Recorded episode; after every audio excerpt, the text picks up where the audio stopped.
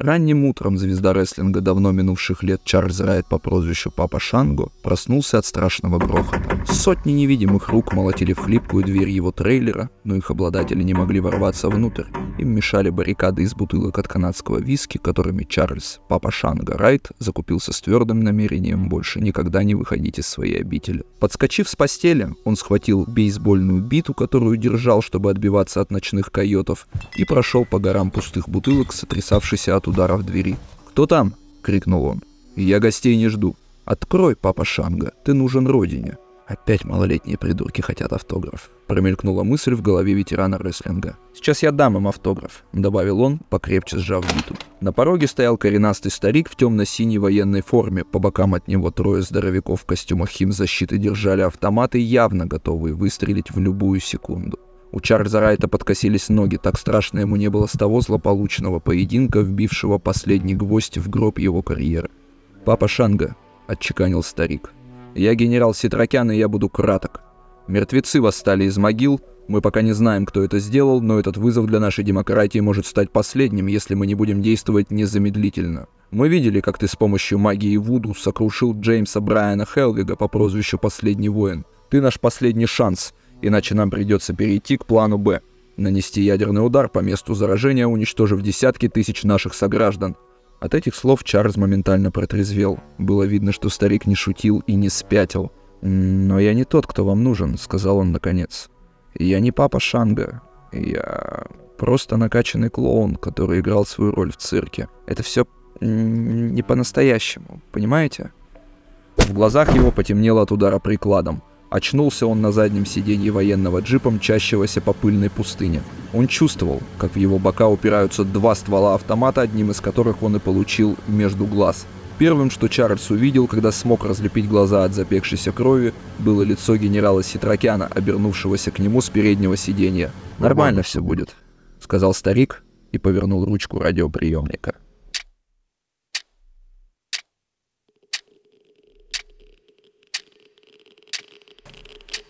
Нормально все будет.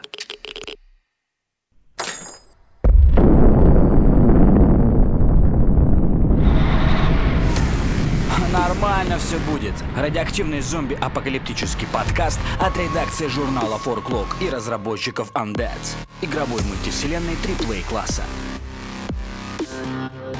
В эфире второй эпизод подкаста «Нормально все будет». С вами я, его ведущий Александр, со мной в студии уже ставший бессменным гость Эдмунд Лукаяну, доцент кафедры некроантропологии филиала Мискатоникского университета в Марамурише. Здравствуй, Эд. Всем привет. Напомни нашим слушателям, на чем мы остановились в прошлый раз. В прошлый раз мы изучили, как э, зомби-вирус культурный проник в Голливуд, а оттуда распространился по всему миру, Вспомнили, как э, зомби вдруг стали немцами и японцами во время Второй мировой войны.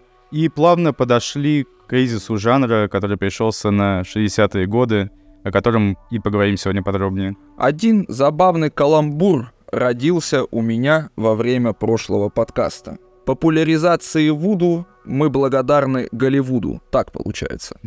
Хорошо. Слушай, я бы хотел все-таки немного поподробнее поговорить про вот эту вот жуткую книгу «Змей и радуга». Расскажи, пожалуйста, мне и нашим э, уже постоянным слушателям, хотя нет, постоянный слушатель у нас один, про то, что это за такое чтиво, стоит ли тратить на него время и как, черт подери, оно относится к игре Undead Rush от Whimsy Games. Смотрите, был такой э, ученый Уэйд Дэвис, которого мы не к столу помянули неделю назад. В 80-е годы ему дают задание.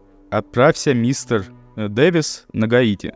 Собери там растения местные, уникальные. Отправь их к нам в лабораторию, мы их изучим, наделаем таблеточек от головной боли, и все у тебя будет хорошо. Звучит как начало, знаешь, затравочка к очередному Resident Evil, если честно. Именно так и есть, как последствия окажется. Уэйд Дэвис э, собирает чемодан, берет билет до порта Пренса, прилетает туда, видит э, хаос от и разрушения. Надо понимать, что это э, 80-е годы, началась эпидемия ВИЧ, и всех туристов с Гаити как мертвой рукой смело. И вот он один, белый человек, бродит э, среди нахмуренных гаитянцев, которые живут э, под диктатурой сына генерала Дювалье, у которого была своя армия Тонтон Макутов.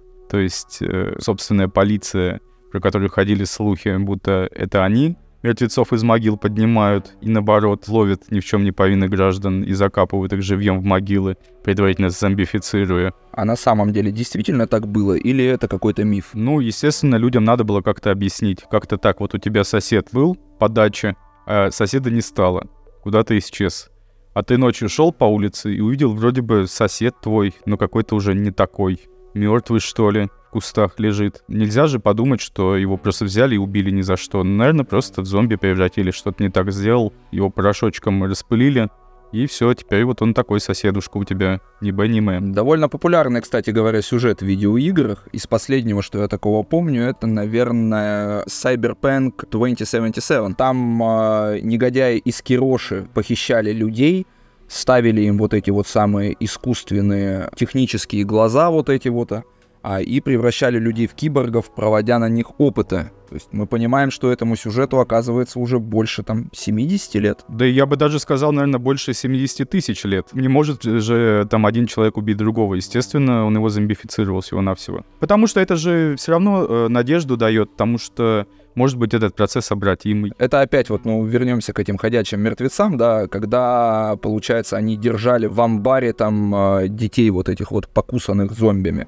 в надежде на то, что будет изобретено лекарство. Ладно, а мы не про Walking Dead тут беседуем. Давай-ка расскажи про походы старины Дэвиса и его изыскания на Гаити в те годы. Вот он э, интегрируется в местное общество на правах наблюдателя, понимает, что растения не такие интересные, как зомби, и начинает э, исследовать, как только может, что же это за феномен такой. И тут важно сказать, что книга, которая вышла по итогам этих приключений, под названием «Змей и радуга», она позиционировалась им как антропологическое исследование, и это, наверное, неправильное было определение, потому что тут же антропологи дипломированные обрушили весь свой гнев, э, с которым не сравнится никакая ярость Вуду Некроманта, как это так вторгся в нашу территорию академическую человек, не имеющий профильного образования, он всего лишь ботаник, он тут пишет антропологическое исследование. А заключается оно в том, что он э, изучает историю возникновения вуду и зомбификации, обнаруживает, что в конце 19 века а, местные гаитянцы очень подустали от рабства кредита и в буквальном смысле рабства на плантациях и поднимают восстание. А лидерами э, этого восстания против э, французских э, колонизаторов оказываются по странному стечению обстоятельств жрецы Вуду, которые якобы направляют целую армию зомби против несчастных французов, которые ничего не могут с этим поделать. И таким образом Уэйд Дэвис начинает все-таки копаться. Что же за вещество такое превращает живых людей в безвольных э, мертвецов, которые рушат все вокруг, ломают мебель, бьют бутылки об головы всем, всем кого увидят, и так далее, так далее. Обнаруживает растение, собирает его, превращает в порошочек и заявляет, вот оно, э, настоящее подлинное зелье Вуду. Отправляет его в лабораторию, в лаборатории говорят, что все это ерунда, что, ну, возможно, не отнеслись всерьез, а Уэйд Дэвис на этом не остановился. И вот самое страшное, что он сделал на Гаити с точки зрения общественной морали, и за что его ученые никогда не простят, он нарушил кодексы, неписанные научного исследования, он обратился к одному жрецу Вуду, который сказал, «Ладно, я тебе сейчас покажу, что такое настоящее Вуду. Бери лопату». Ну, они берут лопату, идут на кладбище, где только что закопали новорожденного ребенка. Они раскопали эту могилку, ребеночку голову оттяпали, череп его стерли в порошок, и, как утверждает Уэйд Дэвис, теперь он единственный человек на всем земном шаре, у которого есть истинное зелье Вуду — Такое вот антропологическое исследование, э, по которому через два года незабвенный Уэс Крейвен снимет фильм «Змеи и радуга». Если вы смотрели этот фильм, то вы помните, что он такой местами страшный, местами веселенький, и никакой там на самом деле жути нет. Это такой комедийный хоррор. Очень характерный, кстати, для 80-х годов. Когда зомби из просто живых мертвецов превращаются в такой элемент комического, в большом бесконечном мире киноужасов. Интересная мысль меня вот э, посетила сейчас. Вот, э, возможно, она будет несколько несуразной, возможно, она кто-то кто-то найдет ее комичной. Но вот 80-е годы, это же разгул ВИЧ-инфекции. Выходит труд, Змей и Радуга. Вот, а ВИЧ, как мы знаем сейчас уже, ну, спустя это время, то есть он э, передавался там преимущественно среди лиц с нетрадиционной сексуальной ориентацией во время вот этого мужеложеского ритуала всего. А, и вот название такое вот «Змей и радуга». Вот у них же ведь, ну вот этот флаг-то их, вот этот ЛГБТ, который он перламутровый вроде, а змей это вот, ну как бы у меня вот лично ассоциируется с ядом, например. То есть как будто бы вот яд, передающийся через ЛГБТ, как будто они все знали изначально вообще. Как, по крайней мере, старина Дэвис, я думаю, точно уж догадывался, как все это происходит на самом деле. Ну, вы недалеки от истины, Александр. Здесь действительно змей и радуга они противопоставляются. Змей — это в гаитянском вуду лоа, символизирующий то, что мы бы назвали сатаной. А радуга — это, напротив, божество, символизирующее свет. Просто ужас какой-то вообще.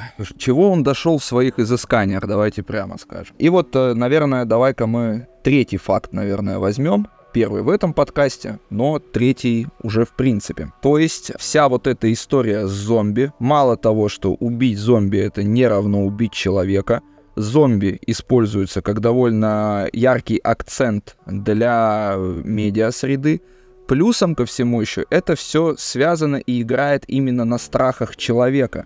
Потому что вот я вас послушал, э, и вы говорите про то, что младенца выкопали ночью, вот оно, молде, где настоящее Вуду. Как будто они усугубляют ситуацию. И, наверное, третьим фактом я здесь признаю, что мало того, что это яркий акцент, это все-таки акцент, который играет на страхах человека. И то есть, э, если мы разбираемся в том, почему Vimsy Games сделали игру именно про зомби, то, наверное, потому что каждый человек хочет победить свой страх.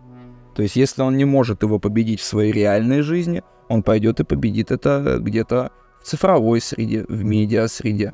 А вот то, что уже там Web3, да, туда подкрутили, так это, наверное, совместить приятное с полезным. То есть и э, вроде как и страх свой побеждаешь, еще и деньги какие-то там зарабатываешь. Давайте поговорим с вами про вот этот самый вот а, вирус иммунодефицита человека. Это. Как это вообще все связано с Гаити и как это связано с зомби? Долгое время, в начале 80-х годов, э, когда от э, медиков, врачей, исследователей требовали ответить, что же это за странная такая болезнь, которая молодого человека превращает в ходячего старика, э, который хватает все болячки, какие только на него не сядут. Врачи не знали, что ответить и рождались э, гипотезы э, на страницах научных журналов, которые теперь-то кажутся дикими совершенно. Ну, действительно, там, в 84 году, если не изменяет память, в официальном печатном органе Американской ассоциации э, медиков вышла такая большая статья о том, что мы не знаем, откуда взялась эта болезнь, но, скорее всего, это все гаитянские ритуалы Вуду.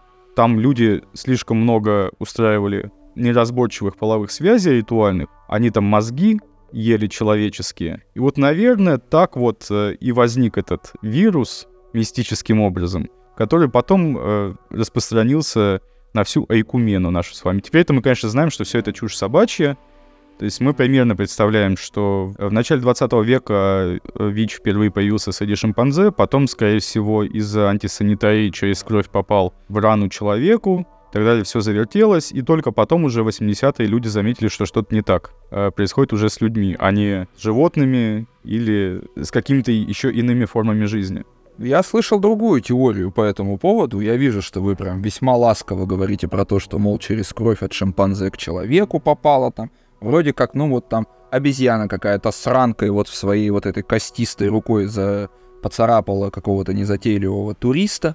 Вот. А я слышал теорию о том, что был осуществлен половой акт с шимпанзе, которая страдала от этого заболевания, которое раньше было присуще лишь животным. А, я сильно сомневаюсь в том, что есть на свете силач, э, кроме, ну, может быть, рестлера Папа Шанго, который вообще физически мог бы совершить такое с, в общем-то, очень опасным животным под названием шимпанзе. Ну, а я читал одну новость, где такое проворачивали даже с крокодилом. Mm-hmm. Ну, это какие-то сверхлюди. Это уже тема для отдельного подкаста про вселенную Марвел. Для вообще отдельного подкаста. Это точно. Вот. Ну, на самом деле, как бы, ну, как э, это могло произойти? Ну, а что? Вот Уэйд Дэвис, он же заявлял о том, что у него у единственного в мире есть зелье Вуду.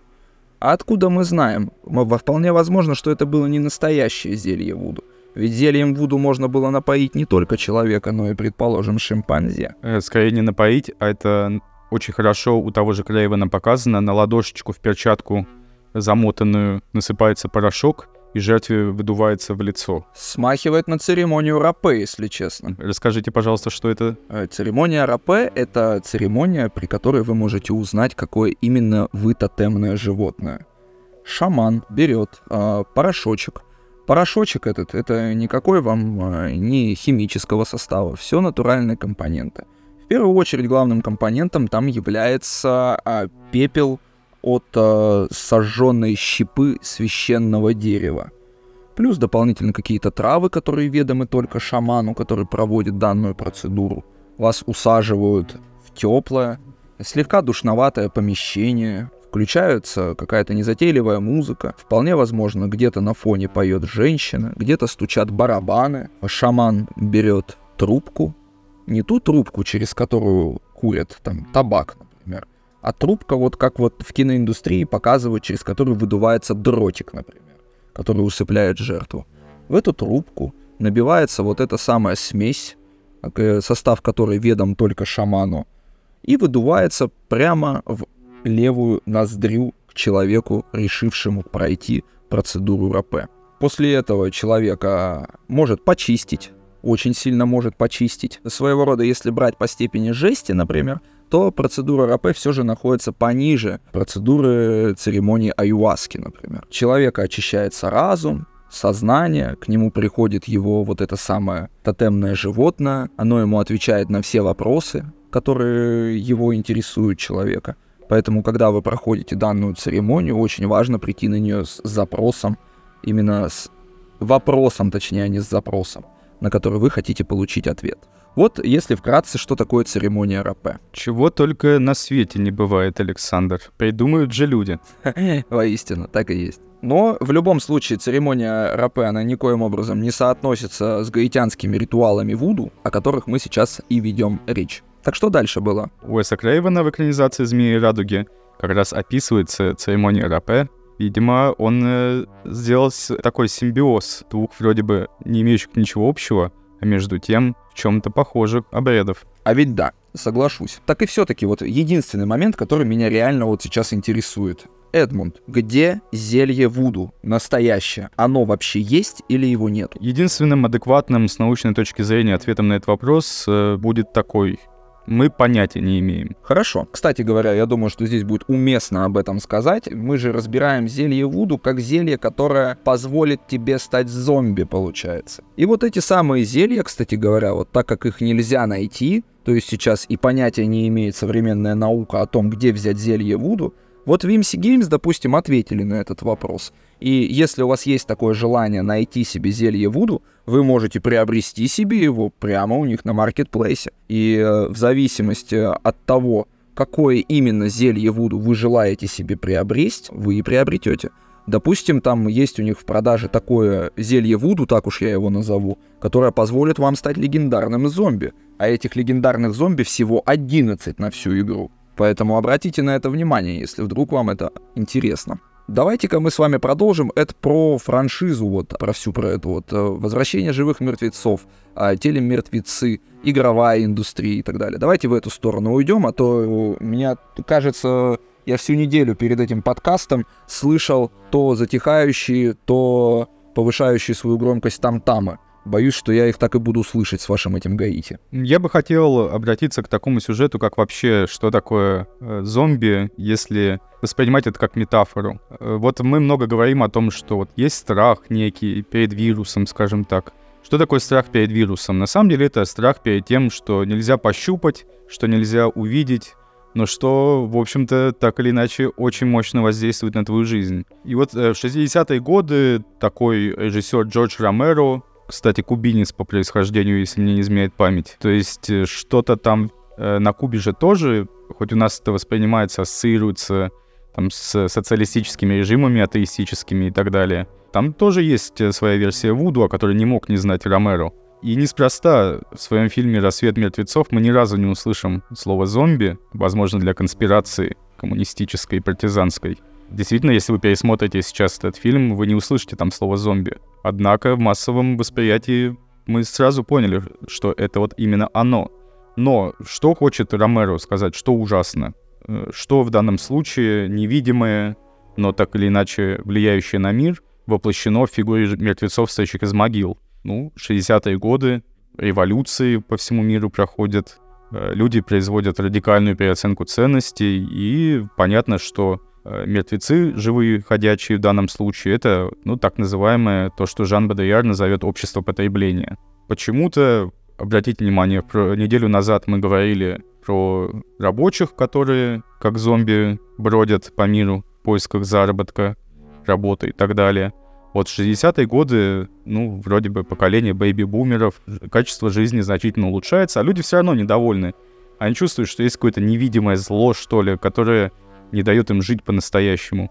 И вот так рождается серия фильмов «Рассвет мертвецов», «День мертвецов», э, «Сумерки мертвецов», «Полночь мертвецов», дети мертвецов, мертвецы мертвецов и так далее, и так далее, и так далее, за которые ответственен Джордж Ромеро. Не хочу останавливаться сейчас на такой очевидной вещи, потому что, ну вот мы действительно там несколько снобски, может быть, относимся к людям, которые злоупотребляют там, потреблением э, повседневной жизни, называемых, а, там, зазомбированные, там, неправильно живут. Не хочу делать таких оценок. Видимо, все-таки, наверное, каждый живет и тратит свои ресурсы так, как сочтет нужным но, в принципе, интенция понятная. И она достигает своего апогея в 80-е годы, когда на экраны выходит ныне подзабытый фильм «Видео Dead», в наших краях больше известный как «Телемертвецы», в котором в итоге зомби воплощают собой не некие абстракции, а они воплощают собой видеокассету, на которой записан фильм про зомби, который люди вставляют в видеомагнитофон — и эти зомби начинают лезть из экрана. То есть метафора, в принципе, понятная. Как э, средства массовой информации выпускают э, наружу самых страшных э, вуду мертвецов, которых только можно представить. Что, то есть вот апогей этого сегмента зомби-ужасов допотреблялись до того, что вот сейчас вот мы телевизор выключим, посмотрев фильм, который взяли в прокат, а фильм продолжит собственную жизнь в этом самом телевизоре и вылезет из экрана э, нечто э, разлагающееся и под шумок съест тебя, как новогодний мандарин. А не эту ли тему, кстати говоря, воспользовались э, эти, господи, кто, кто этот звонок-то снимал? Там же тоже это э, жуткая морда вылезала. Конечно же, привет книге, по которой был снят фильм «Звонок». Так или иначе, с распространением медиа, э, уж тем более с интернетом, люди начинают задумываться о том, что вот экранчик, в который мы уперлись, несет в себе что-то очень зловещее, что-то, что не просто набор э, букв, цифр, цифр, сигналов, звуков, а нечто имеющее вполне себе материальные свойства. И это привет э, слоупоком, извиняюсь э, за устаревшее выражение, но еще в 20-е и 30-е годы 20 века такой исследователь Маршал Маклюин все это прекрасно расписал в своем эссе 35-го, если не изменяет память года, названием э, «Невеста Франкенштейна», котором рассказал, что вообще-то реклама, например, которая нас окружает, это очень странная штука. А, она как-то подменяет очень много понятий. Вот посмотрите на автомобиль, вам его продают так, как невесту сватают в деревнях восточноевропейских. Это уже как будто не машина, а это ваша любовь до гроба. И так далее, и так далее, и так далее. То есть, э, и впоследствии люди 80-е годы, 90-е, наконец почитали Маклюина и напридумывали себе всяких страшных японских девочек, выползающих из э, телевизоров. Лично меня до сих пор а, в ужас вводит вся эта история. Эд, вы э, создаете впечатление человека, который жил полноценно тысячи жизней. То есть, который будто бы жил и смаковал каждый момент, прожитый самим собой. А вот скажите, пожалуйста, а давайте мы перенесемся чуть-чуть в будущее для вас, но уж совсем в далекое прошлое для меня. Удавалось ли вам когда-либо испробовать игру Resident Evil? О, конечно. Resident Evil — это 95-й год. Э, я уже только начал задумываться о выходе на пенсию, и тут э, происходит э, своего рода чудо. Возникает такая заморская шкатулка под названием Sony PlayStation 1, и мир с этого момента меняется целиком и полностью. Ты превращаешься в полицейского, который бродит по заброшенному полицейскому участку, подбираешь ключи, сначала находишь ключ, вернее, а потом уже ищешь замок к нему. Обратите внимание, как изменилась реальность. Обычно до этого люди сначала видели замок, и потом начинали искать ключи, а тут все перемешалось.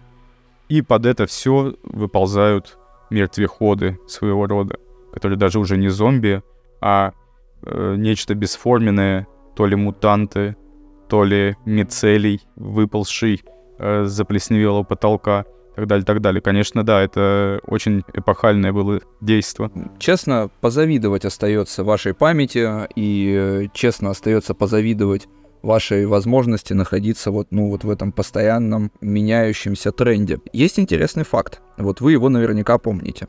А мне, собственно говоря, как человеку, который в те годы интересовался пластиковыми бигфутами, машинками, то бишь, конечно же, мне было вовсе не до того. И вот вопрос. А есть такой факт, что сюжет из 2010-х из научного хоррора превратился внезапно в мистический.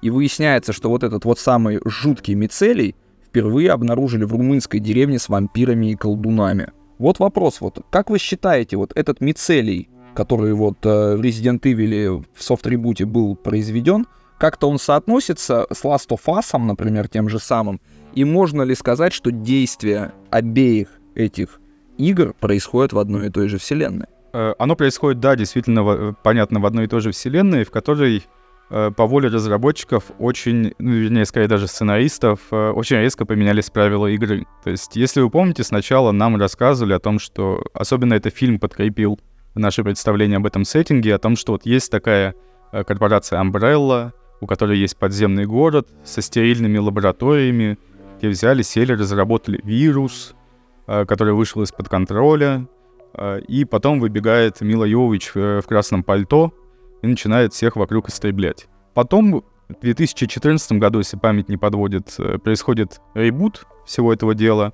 Мы вдруг оказываемся в доме с э, не очень приятными каннибалами. Начинается людоеденка такая, э, кайповатая, уже особо зомби нету. И самым страшным врагом оказывается простой-напросто фермер с хорошей мотыгой, который кормит тебя супом из твоих же собратьев. А постепенно мы проникаем в итоге вместе с героями этого повествования в румынскую деревню, часть Resident Evil Village. И там уже просто совершенно что-то непонятное происходит. Какие-то вампиры летают, демоны, зомбо-свиньи, которые можно использовать как ключ к замку.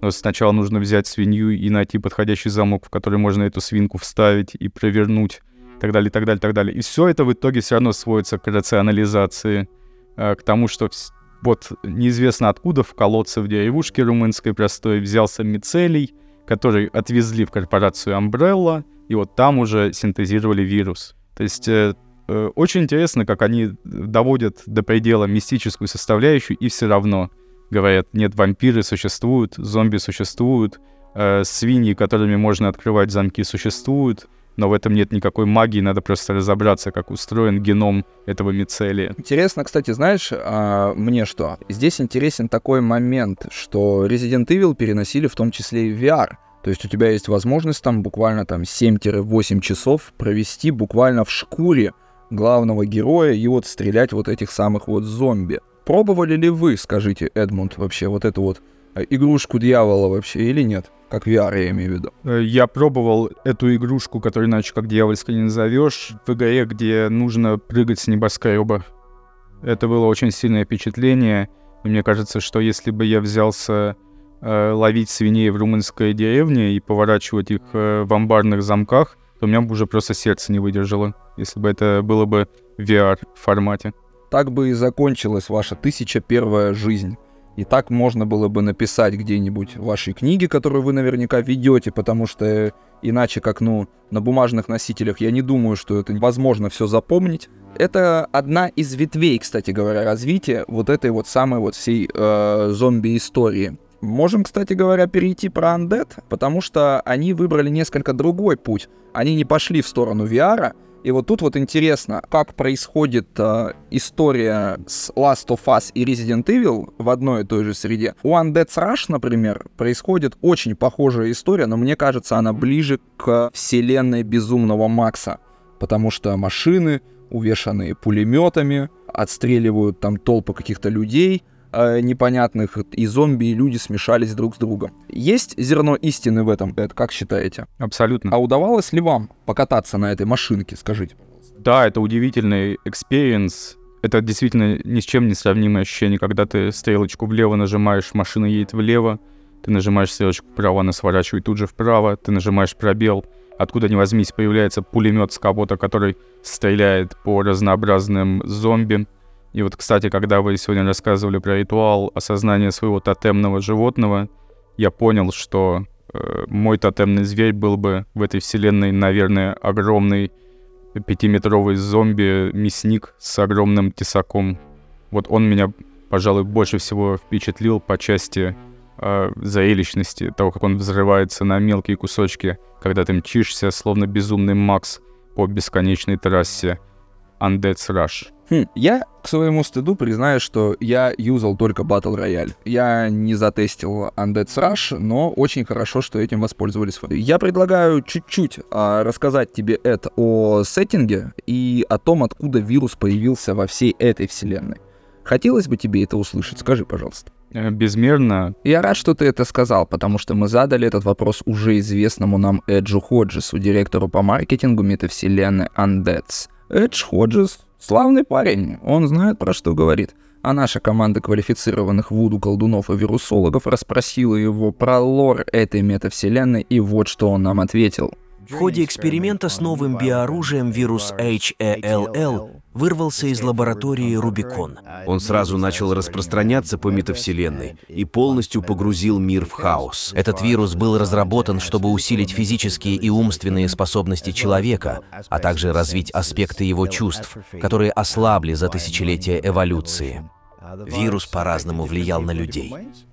Большинство из зараженных стали несознательными хищниками, которые только и делали, что полагались на свои животные инстинкты с жаждой есть живую плоть. В общем, они стали зомби. Остальные, благодаря своей генетической уникальности и иммунитету, сохранили свои интеллектуальные воспоминания и привычки, но также испытали инстинктивную жажду плоти.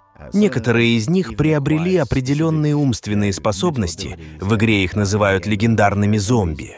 Единственным шансом на спасение мог стать антидот. Но он еще не прошел все стадии тестирования перед тем, как люди смогли бы его использовать. Говорят, что эффект непредсказуем и опасен. Также дело в том, что принятие антидота или блокирует начальную реакцию вируса, и человек полностью выздоравливает, или происходит частичная блокировка и возвращение сознания. Вот такие они, эти умные зомби. С некоторыми происходят полные мутации, потом их так и называют — мутанты. Эд, я слушаю твои вопросы по этому поводу. Очень интересно от тебя узнать. Мы же делимся опытом. Я могу поделиться тем, что у меня родилась гениальная маркетинговая идея. Давай. Она классическая, много раз использованная маркетологами, но вот я подумал... Только имей в виду, Белла Лугаша уже умер. Да, я вот подумал, если бы меня поразил вирус Хель, я бы стал легендарным зомби, чем черт не шутит, а, я бы, конечно, свой бизнес замутил. Выпускал бы консервы, э, именно мозги консервированные. И знаешь, как обставлял бы э, и оставлял неудел конкурентов? Вот ты приходишь в магазин, приходишь в магазин за э, банкой мозгов. Э, что сделает обычный предприниматель, который там вывел себе человеческую ферму и теперь за- запаковывает э, банки, закручивает их мозги? Но он э, долго думать не будет, просто возьмет банку, на ней напишет «мозги консервированные». Вот. А я возьму такие же мозги, тоже запакую по банкам, но написано будет «мозги консервированные без косточек» и ценник в два раза больше. И как думаешь, кому пойдет покупатель? Ха, слушай, ну особенно забавно то, что в мозгу и так нет костей. Конечно. Но главное, что написано на банке, а содержимое может быть тем же самым. А ведь ты хитер. Это очень хорошая идея. Слушай, а у меня вот в плане бизнеса, допустим, да, я бы, знаешь, что делал бы? Я бы вот эти самые вот консервированные твои мозги, я бы их не выставлял бы на прилавок. Я бы их выставлял во время батл рояля как э, возможность для зомби покупать аптечку. Вот что-то такое. Потому что, насколько я ознакомился, у зомби нету аптечек. Понимаешь, то, что мертвого умереть не может, да, но что мешает как бы ему здоровье потерять, например. А я еще подумал, что вот, э, ну вот а заработаем мы много денег на мозгах без косточек, и что с ними делать? Вот думаю, закупиться NFT-шками игровыми, их и ходлить их, ходлить, ходлить, пока не подорожают. Слушай, я бы поступил немного по-другому. Я бы, допустим, выкупил 11 легендарных людей, а ты 11 легендарных зомби. Мы бы с тобой устраивали PvP-матчи, например, да, и качали бы этих самых легендарных зомби.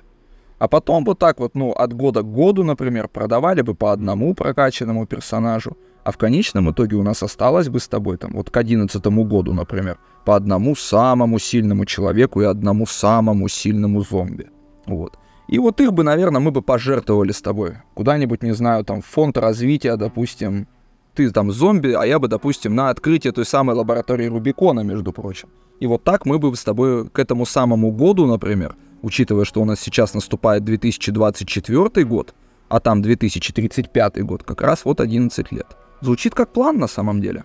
Так вот, как развивались события во всей этой вселенной дальше? Метавселенная вот эта разделилась на две фракции. Одни зомби заявили, что они являются следующим шагом в эволюции, и что все человеческие существа должны быть уничтожены. А второй фракцией стали люди, которые хотели вернуть жизнь в нормальный до зомби мир и избавиться, наконец, от всех этих проклятых зомби. Вот вопрос такой вот. По крайней мере, у них э, в гайдбуке у них прописано, а какую сторону выбрали бы вы в войне за будущее метавселенной? Я думаю, что вы сами ответите себе на этот вопрос. Ну, лично я, например, я бы, наверное, человеком все-таки был. У них потому что есть возможность собирать ресурсы, строить жилые промышленные коммерческие здания, получать профессию в конце концов. Я бы хотя бы тут бы я врачом бы стал наконец-то. Я с самого детства хотел стать врачом, если честно, но так и не пошел им работу. Потому что 6 лет учиться, я крови вообще панически боюсь, ну и так далее. Хотя бы тут бы я свою бы вот эту самую голубую мечту бы достиг. С другой стороны, опять же, вот есть вот эти самые зомби, которые сражаются, уничтожают, истощают ресурсы. Ну, что-то как вот, ну, сообщество потребления, то есть, ну, лично мне это, ну, мимо.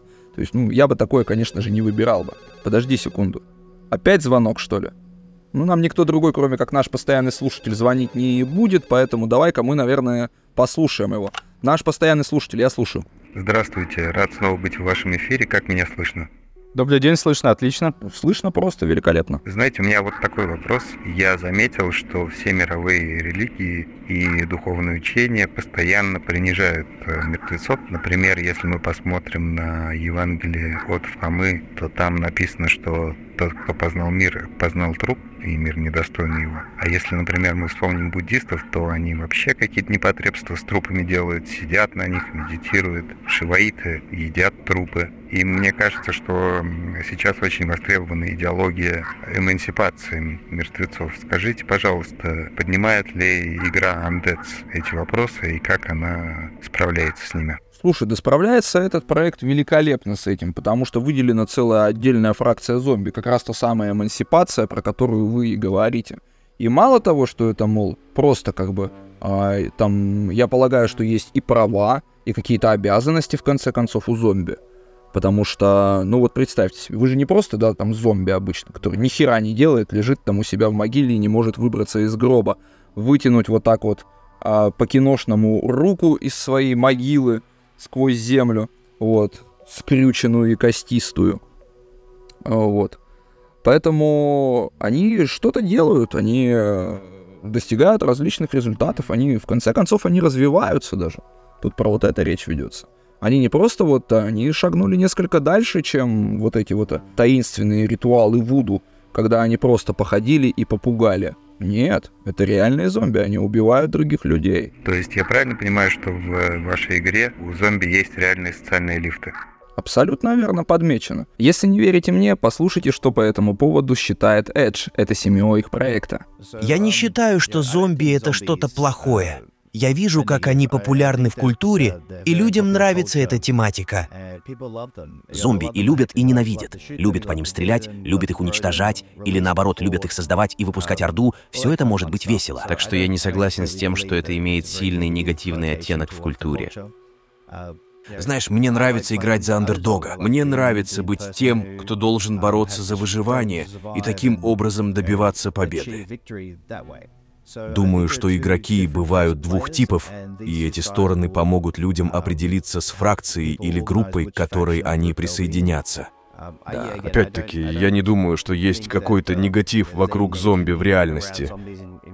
Иногда хочется поиграть за плохих ребят.